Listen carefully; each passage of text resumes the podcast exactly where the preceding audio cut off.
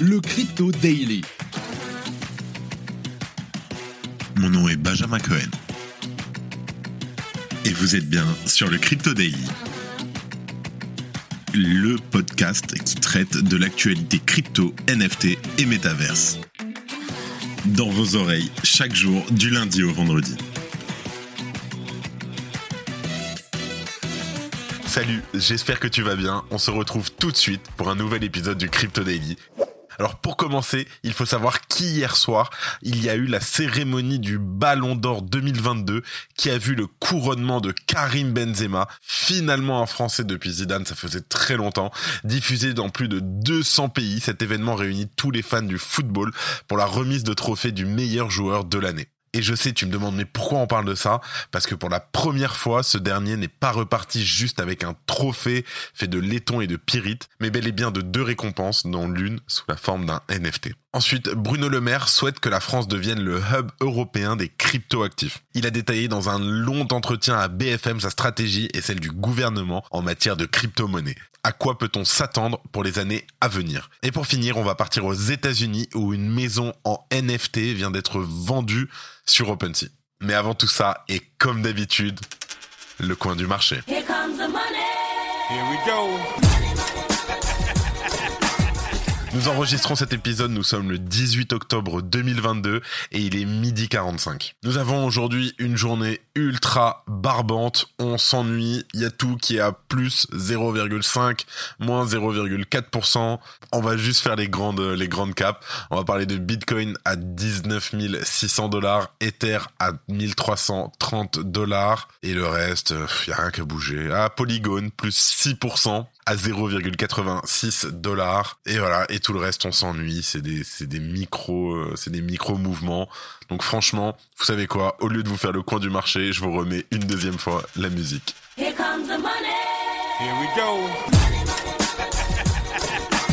allez on passe aux news et on va parler donc de Karim Benzema qui a remporté un ballon d'or très crypto. Alors, ce lundi 17 octobre, hier, a marqué une étape importante dans la jeune histoire de la blockchain. Pour la première fois, en effet, l'attribution du ballon d'or, donc c'est un événement sportif de grande envergure dans le monde du football, sera gravée pour l'éternité sous la forme de NFT dans un réseau distribué. En effet, en délivrant un trophée numérique sous la forme d'un NFT aux 5 lauréats de la compétition, mais aussi également en mettant en vente plus de 2000 tokens non fongibles, les fragments de Pyrite conçus d'ailleurs par l'artiste Léo Caillard, le magazine L'équipe qui est l'organisateur du Ballon d'Or, s'inscrit dans l'ère du temps. C'est la blockchain franco-suisse Tezos qui a été choisie pour créer cette collection de NFT peu énergivore, économement frais et facilement accessible, elle a été considérée comme une des meilleures blockchains pour faciliter l'adoption de masse. Tezos se veut très présent dans le sport. En effet, le projet est présent en Formule 1 du côté de l'écurie de Red Bull, mais aussi dans le football du côté de Manchester United ou encore du côté du baseball avec les New York Mets. Ils sont aussi associés avec McLaren pour proposer une série de NFT retraçant l'histoire de la marque et de son écurie. En tout cas, revenons sur le Ballon d'Or. Au nombre de 5, les prestigieux trophées numériques sont attribués aux 5 lauréats du Ballon d'Or 2022.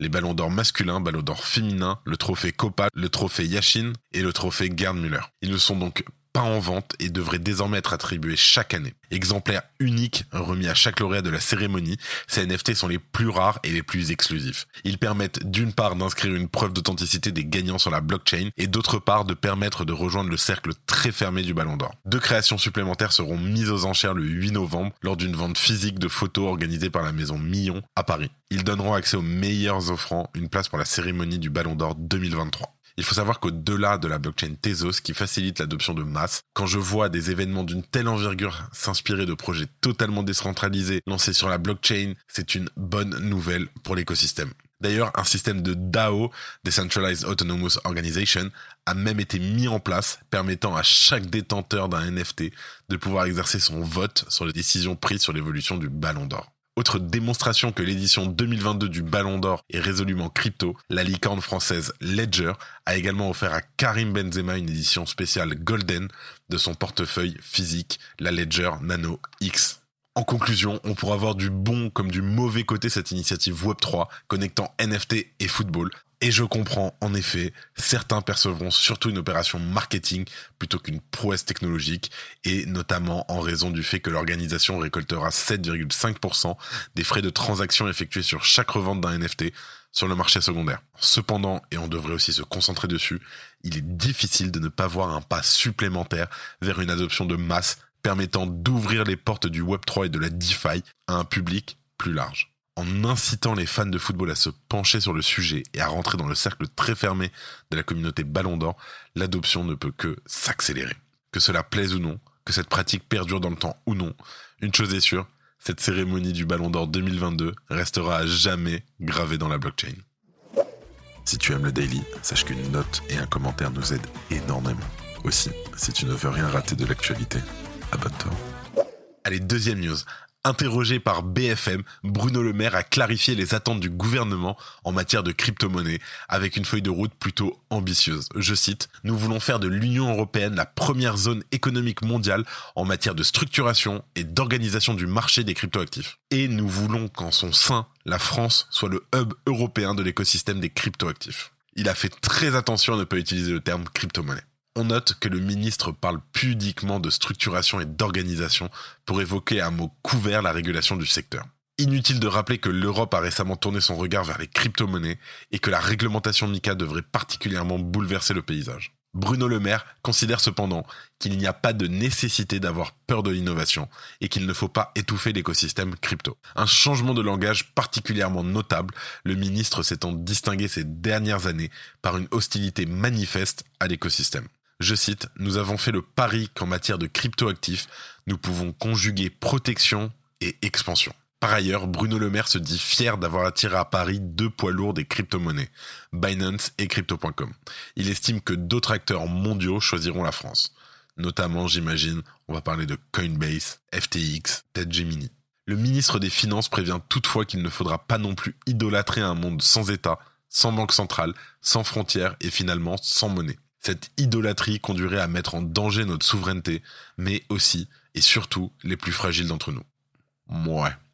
Il a révélé que son ministère rédige un rapport sur l'impact environnemental des cryptoactifs. Bruno Le Maire a également fait part des priorités du gouvernement en matière de crypto-monnaie qu'il déroulera en trois volets. Attirer des acteurs mondiaux et mobiliser des fonds privés. Établir un euro numérique souverain, donc une MNBC, une monnaie de banque centrale, et explorer le potentiel des NFT et de la finance décentralisée, la DeFi. Ce dernier secteur a d'ailleurs été évoqué plus en détail par le ministre de l'économie, qui en a fait un éloge indirect. Je cite, Je me réjouis que des startups, mais aussi de grands groupes bancaires centenaires, se soient pleinement investis dans le développement des potentialités de la DeFi.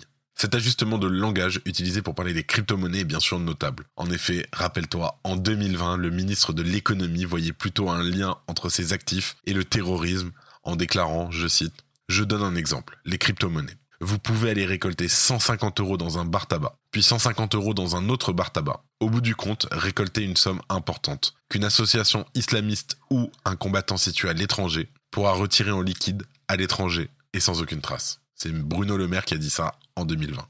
On rappellera aussi que Bruno Le Maire est particulièrement pro-régulation stricte. Il évoquait ainsi Mika en mars dernier. Je cite il existe toujours des moyens criminels d'essayer d'éviter une prohibition. C'est pourquoi il est si important que la MICA soit adoptée le plus rapidement possible afin que nous disposions d'un cadre réglementaire. L'évolution du gouvernement en matière de crypto-monnaie est donc particulièrement perceptible par la voix de son ministre de l'économie.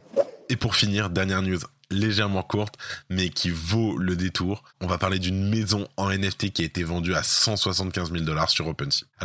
Tokenisation de l'immobilier est en marche, si on en croit les dernières initiatives observées autour du monde. Et nous avions d'ailleurs à ce propos la semaine dernière Florent Fressonnet qui nous a expliqué qu'est-ce qu'était la tokenisation. Je te remets le lien de l'épisode en description.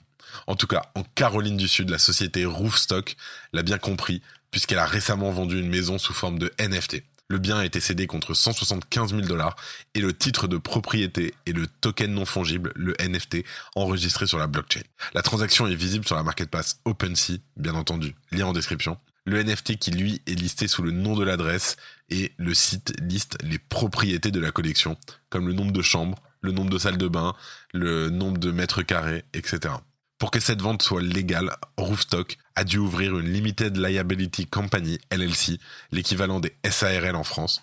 La société prend ensuite possession de la propriété, puis elle la tokenise et en crée un NFT qui représente le titre de propriété. Ce que cela veut dire, c'est que les intéressés peuvent consulter les offres sur les places de marché et acquérir les titres en question très facilement. Sanjay Raghavan, le responsable des initiatives Web3 chez Roofstock, a expliqué que le but était justement de simplifier l'achat de biens immobiliers. Je cite, Notre but était de réduire le délai de vente et de transaction d'une propriété Web3 à quelques minutes contre trois semaines habituellement. faut savoir que là-bas, c'est trois semaines. Ici, en France, on parle de plusieurs mois. Avant de pouvoir acheter un bien, c'est beaucoup d'allers-retours, des mois, du notaire. Il faut compter quelques mois. Roofstock compte également s'appuyer sur la finance décentralisée dans le futur afin de faciliter les paiements. L'immobilier est en tout cas un des secteurs où les technologies blockchain semblent être intégrées de la manière la plus fluide.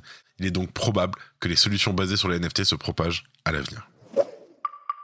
Dans son dernier rapport trimestriel, Non-Fungible met en lumière la chute du bénéfice à la revente sur le marché des NFT. Ainsi, ce dernier a diminué de 84%, entraînant une perte nette sur le bilan de 450 millions de dollars. Nous allons avoir un invité de Non-Fungible cette semaine qui va venir nous faire un état rapide du marché.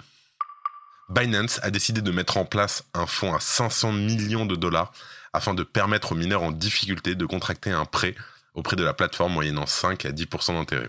Effectivement, 2022 est une année particulièrement difficile pour les mineurs de Bitcoin, ces derniers étant parfois contraints de vendre leur stock de BTC pour subsister.